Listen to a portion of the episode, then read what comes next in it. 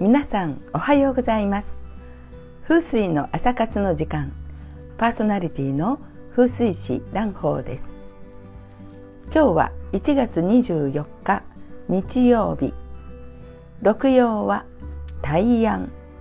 願い事大いに叶いやすし。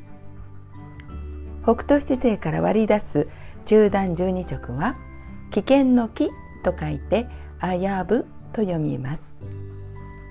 新しい洋服の着始め学問の学び始めすべてよろしいでしょう。今日してはいけないこと。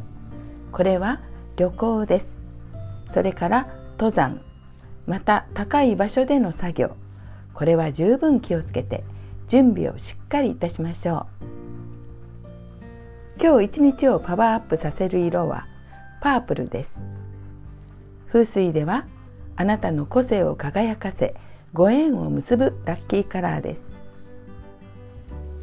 今日はコミュニケーションがうまくいき人の信用が得られるでしょう。それでは今日一日がハッピーでありますように。あなたの今日を応援するラジオ蘭宝がお送りしました。